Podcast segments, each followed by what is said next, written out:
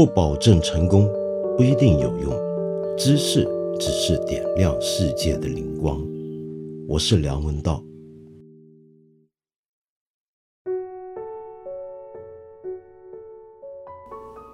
讲完了加缪的《鼠疫》，然后昨天休息了一天，谈了一下最近发生的事之后，我们现在又要开始介绍我们在这段特别期间向你推荐的另外一本书。那么这本书呢，同样也是文学史上的经典名著，可是它跟加缪的《鼠疫》的性质、写法完全不一样。特别是放在我们今天这场新冠肺炎正在威胁着我们的时候的这个背景下面呢，你会发现这本书好像很难跟你眼下的生活拉上直接的关系。怎么讲呢？就是说，假如加缪的《鼠疫》是一本我们能够在里面每一章节都找到一些对应我们眼下生活。好像在针对我们眼下面对的问题的这样的一本书的时候，我接下来要谈的这一本书呢，却是方方面面都把我们带向了一个很遥远的地方。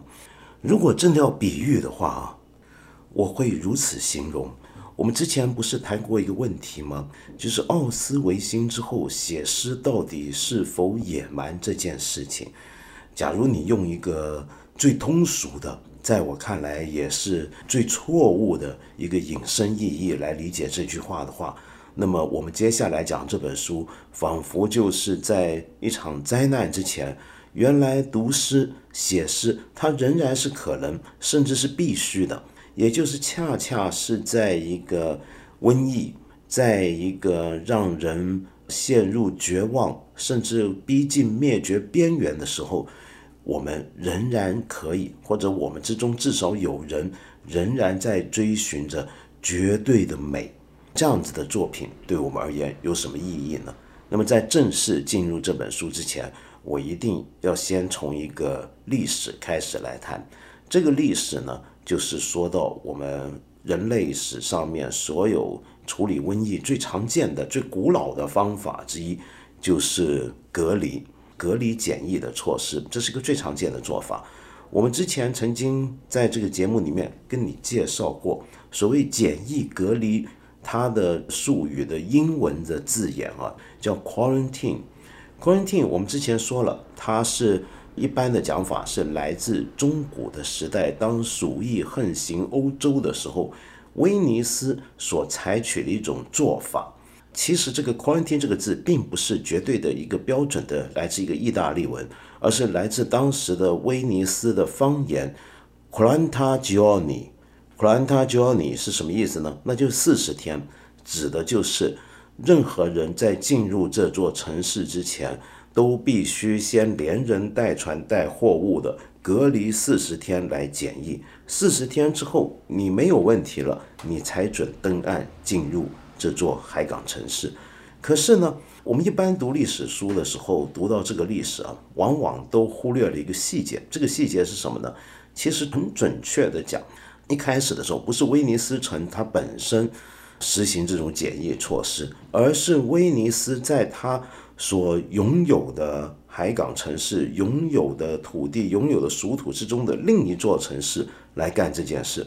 我们今天看到的威尼斯呢，是一个人口不多的观光城市，但是在中世纪的时候，它可是一个不可一世的海权帝国。它的政治体制是共和国，是一个贵族家族们联合统治的一个共和国体制，但是它实际控制的面积却远远大于这座城市本身。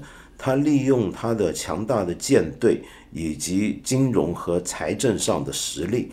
把整个东地中海很多的城市以及内陆的许多的地方都放进了它的势力范围之内，而其中一座城市就是 Ragusa。Ragusa 是什么地方呢？这是一个过去的名字，现在我们管它叫杜布罗夫尼克。杜布罗夫尼克是今天是属于克罗地亚的一个很漂亮的城市，有一个很漂亮的一个城墙。呃，把整个城市围起来，建在沿海的呃小的山崖上面。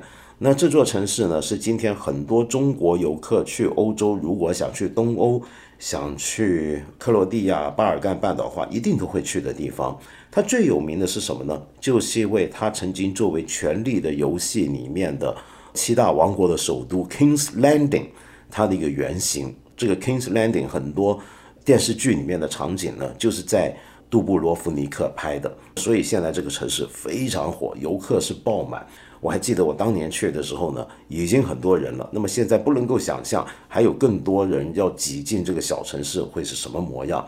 当年呢，这座城市就是被威尼斯共和国控制的，然后威尼斯共和国呢就在这座城市实行我刚才所说的 quaranta giorni，检疫四十天。其实一开始呢是检疫三十天。后来呢，延长到四十天，因为大概觉得三十天还不够。这段期间大概是一三四八年之前的瘟疫的时候就已经有。那么一三四八年发生什么事儿呢？大概从一三四八到一三五九年之间，欧洲当时有一场波及面非常广的鼠疫。这场鼠疫到最后把整个欧洲大陆上的人口灭绝了一半。而威尼斯本身呢，光是在一三四八那一年，它的总人口当时是十万人，它死了一半人，那就五万人。然后其中还有五十户的、五十家的，当时它的贵族共和国嘛，它里面很多贵族，这些贵族当中总共有五十户是全家灭门，死在这场鼠疫里面。当时呢，威尼斯为了要对付这样的鼠疫，后来慢慢慢慢想到这种隔离是一个办法。虽然我刚才讲了，在欧洲以前或者在人类史上隔离都很常见，但是你要知道，以前的人呢，面对瘟疫的反应跟态度和我们今天是不一样的。那个时候，比如说他们没有抗生素，那时候没有一个细菌学的概念，那时候对于微生物学的一个想法呢，一个构想还不存在。所以以前的人面对这个情况，很容易认为它是一场天灾，就是一个人力不可控的天灾。那这个天灾来自哪里呢？第一个反应可能就会有人认为这是上帝的惩罚。所以，但凡在这种瘟疫，比如说鼠疫爆发的时候，有些人就会很积极的变成狂热的宗教信徒。但是也有相反的一面，也就是说，有些人他会觉得我们平常都已经信教了，可是这时候你看。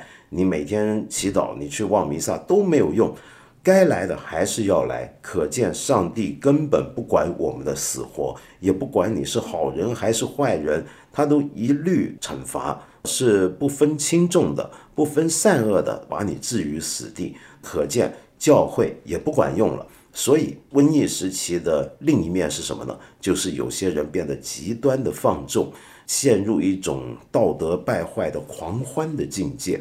更有一种事情，就从古至今瘟疫时期都会常见的，那就是把瘟疫跟我们社会之中本来就有的某些关于一些人、一些种族、一些族群的偏见捆绑起来。比如说，在那时候，很多人就有一个传说，认为呢，这场瘟疫是怎么来的呢？它其实根本是下毒造成的，就有人放毒在井水里面放了毒，然后我们喝了那个井水的水之后，我们就中毒了。那么谁在下这个毒呢？当时很多人就认为是犹太人。我们知道犹太人在欧洲从古到后来都不断的处于一个被歧视、被边缘化的那样的一个状态，所以在中世纪的鼠疫流行的阶段呢，很多欧洲人就认为是犹太人带来的祸害，于是就把他们驱逐出自己的城市，隔离他们，这都算是好的了。更糟糕的就是直接屠杀他们。相比之下，威尼斯就跟刚才我说那形象有点不同了。当然，威尼斯也会有种种的迷信，在这个瘟疫期间，当然威尼斯也一样会歧视犹太人。我们今天如果去威尼斯旅行，你还看得见过去的犹太人隔离区的那个痕迹跟他的遗址。可是，威尼斯作为当时首屈一指的欧洲商业城市。它最特别的地方在哪呢？那就是它非常的务实，它非常的讲究实际，他很快的就觉得，光是像什么去教堂祈祷啊，呃，排斥犹太人这些都不能够彻底的断绝这场鼠疫。真的能够拯救大家的方法，还是一些最实际的做法，比如说我刚才讲的隔离。话说回来啊，其实威尼斯呢，在欧洲的各大名城之间，在以前在古代到中古的时候，它不算很脏。比起很多欧洲别的城市，比如说巴黎、伦敦，威尼斯算是很干净了。因为那个时候欧洲的城市，你可以看到它跟我们亚洲城市，特别是中国不同，它的人口平均都不多。人口一旦多到一个程度，比如说过了十万人以上，甚至是逼近五十万人的时候，往往接下来就是一场大型的传染病，然后把人口又压低回去。这是为什么？这是因为你一个城市里面。他的人一多，就表示开始脏乱了。一开始脏乱，就为这个各种的传染病带来了一个很好的滋生的环境。那为什么会那么脏乱呢？那就是因为他们的城市绝大部分都没有很好的排污跟下水道措施。这方面，你可以说欧洲在中世纪是退步了。因为上古时代的时候，希腊或者罗马很多城市，甚至是克里特文明很多城市都有一些下水道的建筑跟措施。但是中古他们没有，他没有下水道，也没有一个很好的公共的丢垃圾的系统的处理，所以他们很习惯把垃圾脏的东西就扔在大街上，包括人的排泄物、粪便、尿液，什么吃完的剩下来的饭菜啊东西一大堆残渣，全都丢在街上，然后街上呢就有一堆的狗啊、老鼠啊，甚至是猪在街上啃食这些东西。因此，大部分城市很脏。可能是威尼斯为什么比较干净呢？那是威尼斯的街道就是运河，就是河流。换句话讲，大家就把刚才我说的脏东西直接扔水里去了。扔到水里的，我们就说这水多脏多臭啊，是不是？好在这个城市呢，一天随着海水涨潮两次，就把刚才说的脏东西呢，就都冲出去了，排出去了。我们今天很容易以为。这样的城市一定肮脏不堪。可是事实上，你要想到以前你的人口规模只有十万人，那么就算这些人制造出来的垃圾天天扔到河水，然后随着潮水排出去啊，它整体而言还叫做干净。至少那时候没有那么多的化学污染物，也没有那么多的塑料，而且那个时候的垃圾普遍来讲，人均生产的垃圾是绝对不像我们今天这么多的，所以那个时候威尼斯还算是干净。可是威尼斯虽然算是干净，但是它跟别的欧洲城市来讲，它面对的问题是什么？就是它往来的人非常多，非常杂，因为就像我们刚才讲的，它是一座海洋城市，它是个贸易港口。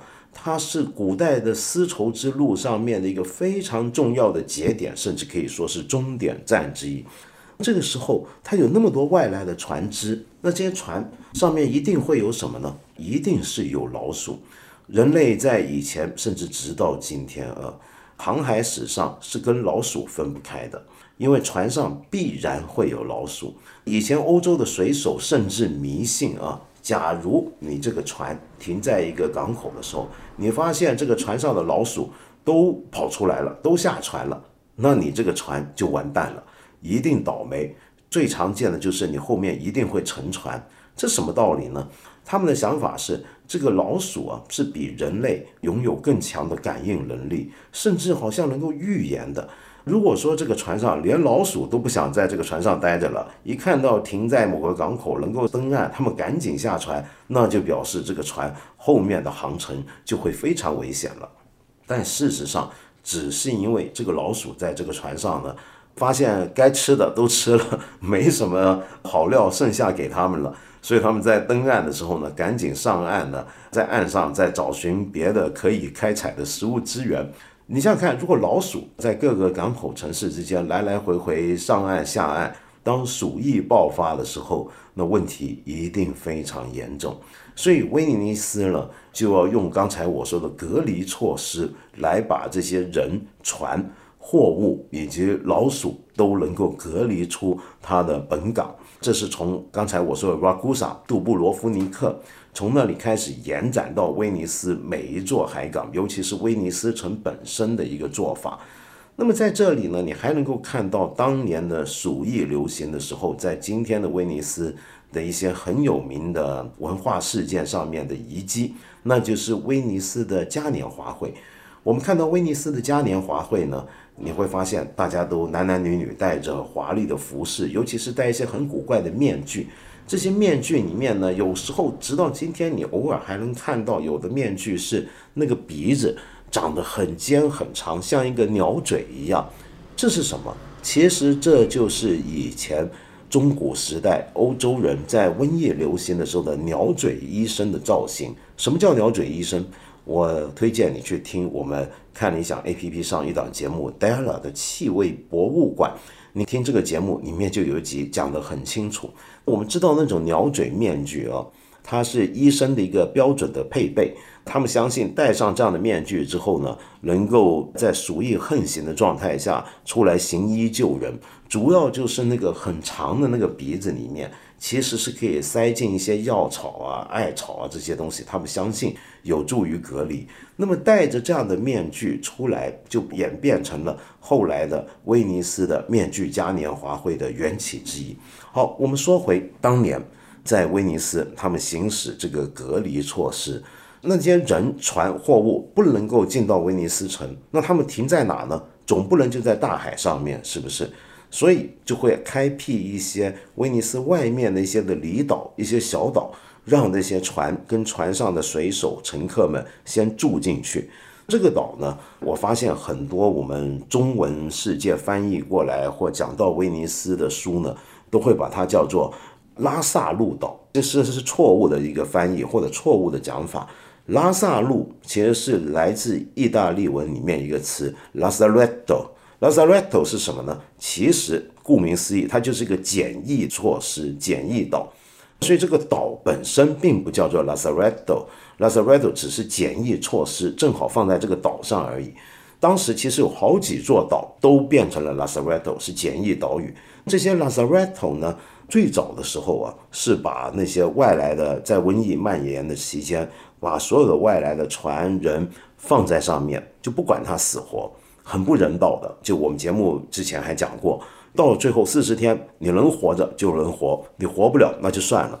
那那时候呢，由于一股脑的就外面的人都丢进去，那所以使得呢有很多外来的是健康的人，本来没事，隔离四十天之后都染病去世，很糟糕。于是后来呢，威尼斯就比较开明一点，更实际一点的时候，又开辟了几个新的岛屿，就是所谓的新拉萨路岛。那这些新的岛屿上面呢，他们就开始分类了，比如说把患病的人隔离在岛上的其中一处一个措施，而健康的人隔离在另一处，同时还有第三类，就是情况不明的人也都隔开，而且岛上呢还派驻了一些比较勇敢的医生大夫。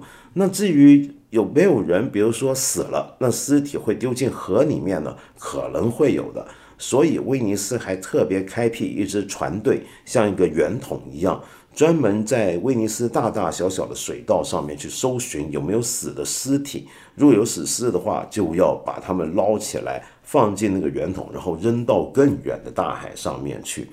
这些岛屿呢，有一些部分今天呢是对观光客开放的，变成一个历史遗迹。你在上面逛的时候，你可以看到墙上还有很多的涂鸦。那些涂鸦呢，其实都是当年被困在岛上的人无所事事、心情烦闷，甚至是等死的时候在上面写的画的东西。可是有一座岛到现在都是一个游客很不容易上去，要特别雇船才能去得了的一个岛，也就是当年这些拉萨路岛、简易岛里面最后一个还留下来的，到现在都还比较隔离的一个岛。这个岛呢叫波维利亚岛。这座波维利亚岛。有人认为是世界上闹鬼最凶的一座岛屿，因为当年这座岛屿本身就已经是个简易岛，那么上面死了太多了患了鼠疫的患者跟各种瘟疫的患者，再到后来，由于鼠疫这个事情的威胁被解除了，所以到了十九世纪开始，这个岛就变成干嘛呢？是隔离精神病患者。那这个隔离精神病患的这个医院跟措施是直到二十世纪的六十年代才结束的。以前的时候，他们对付精神病患跟我们现在不一样，他们会用很多很古怪的治疗方法，比如说像电击啊，或者是开颅的手术啊等等，都在这个岛上做过大大小小的各种不同的实验。所以这个岛就包含了一切我们对于那种恐怖的东西的想象的集中了。就一方面有很多死的尸体，直到现在你在这个岛的沙滩上面走的时候，那个沙滩如果被浪冲的比较狠，你还能看到底下会冒出来一些人的骨头。在二零零四年的时候呢，有人上去做考古挖掘，随便一挖就挖到了一千五百具的尸体。另外呢，再加上曾经做过一个很恐怖的、很荒谬的各种医学实验的一个精神病院，这些精神病院的患者。大部分在里面呢，通常情况会变得更糟。据说是因为这些精神病患被困在岛上的时候，还常常碰见鬼，那些鬼就是过去的死于瘟疫的冤魂。然后有许多精神病患也因此后来自杀，于是又成了新的冤魂。到了现在。这座岛还没有开放，或者没有完全开放。有的渔夫呢会去那附近打鱼，有的人呢年轻会考验这个勇气，到岛上去自我隔离住个十来天，然后每个人回来出来都声称自己碰到鬼。到现在该怎么办呢？我听说意大利政府是打算把它卖掉整座岛，好像有一个美国富豪打算把整个岛买下来，改建成豪华的度假胜地。你感兴趣，你又有钱，嗯，你可以去试试看。好，讲完这么半天，我们接下来要介绍的这本书呢，那当然就是《死在威尼斯》，死于威尼斯，或者有人翻译成《魂断威尼斯》。德国小说家托马斯曼一部非常了不起的，发表在一九一二年的中篇小说。我为什么要做一个这么漫长的开场白，而还不禁的在今天去介绍这本书呢？那是因为这个“魂断威尼斯”过去老的翻译，或者比较忠实的翻译，要死在威尼斯也好啊。这个词我们今天一看，可能感觉不怎么样。但是你如果放在欧洲的历史上，作为一个当年的二十世纪初的德国读者，他来看这本书，他看到这个名字。它会产生一些联想的，这个联想的一面就是威尼斯的死亡阴暗的那一面，就是跟我刚才讲的这种瘟疫隔离状态有关的另一面。可是威尼斯这三个字，有的人甚至觉得光是发音 Venice，光是把它念出来，你的脑海中就会出现一个在夕阳底下，在海浪之中。逐步涌现出的一座一座的塔楼，然后有一些钟声随着海浪，随着海鸥的拍翼由近而远，散布在海洋上面。一座在雾气蒸腾、一个不可能存在的一个城市，就如此在水中浮起。它是世上至美的象征，所以威尼斯。古时候，他们还有另一个别名，也是古代的威尼斯共和国的国民喜欢自称的一个名字，那是什么？至美的宁静。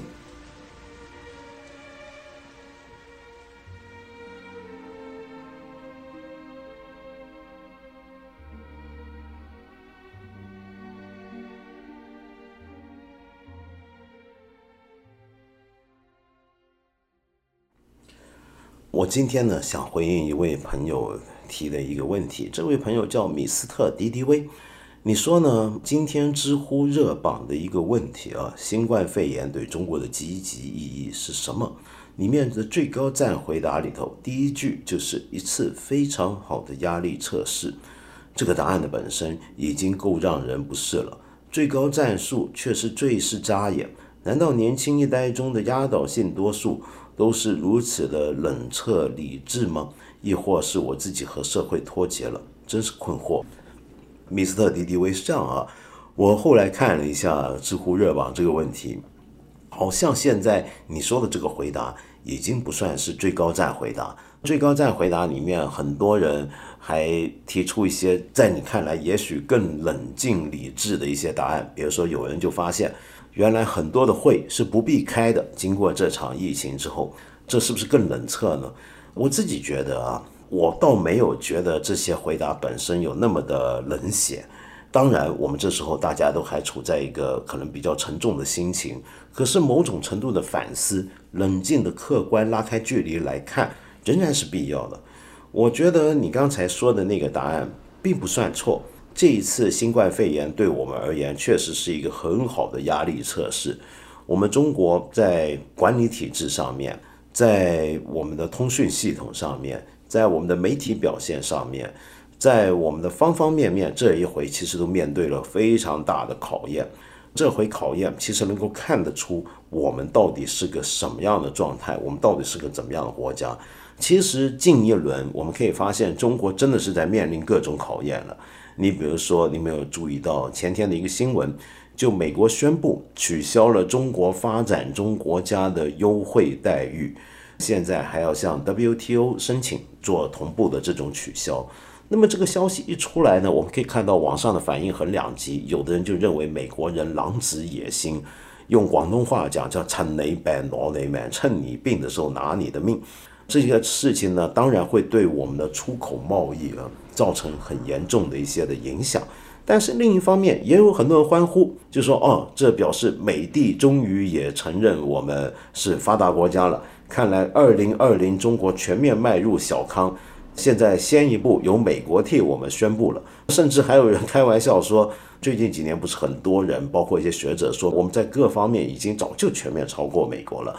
而且很多人认为，到了美国之后发现，哎呀，人家又没高铁，又没有微信那么方便，还不能够随便叫外卖。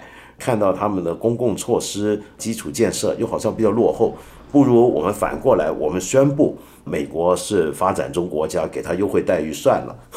好了，问题来了。到底我们现在是不是一个发展中国家，还是就像我们过去，我因为我们过去几年呢，我们常常说我们国家如何强大，如何厉害。我在过去几年常常很不识时务的在此说过好几次，说事实上我们今天仍然有很多的问题。我们如果不看总的量，而是看人均的我们的国民的收入，我们的贫富差距的状况。我们各方面的指标，其实我们不折不扣仍然是个发展中国家。我们千万不要热昏了头，千万不要过度的膨胀。可是你看，现在到了这个地步，我们就遇到检验了，我们就遇到压力了。这个压力，一方面是我们面对新冠肺炎的压力，另一方面则是外在环境的压力。这是一个见真章的时刻。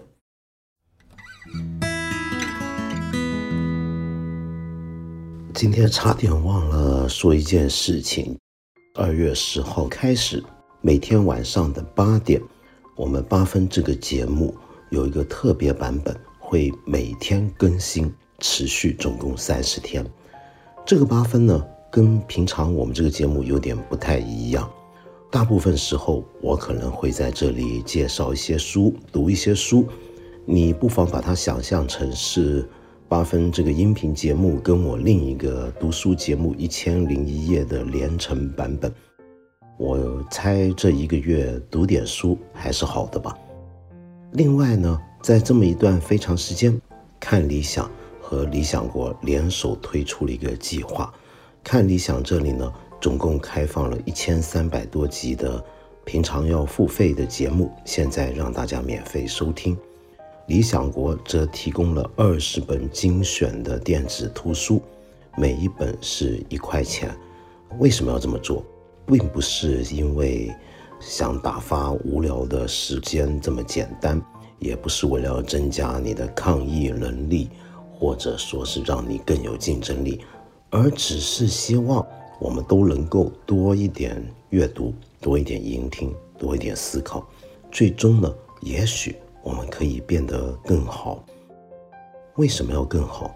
难道我们不想做一个更好的人吗？不只是自己更好，更要让别人更好。我们希望这个社会可以更好。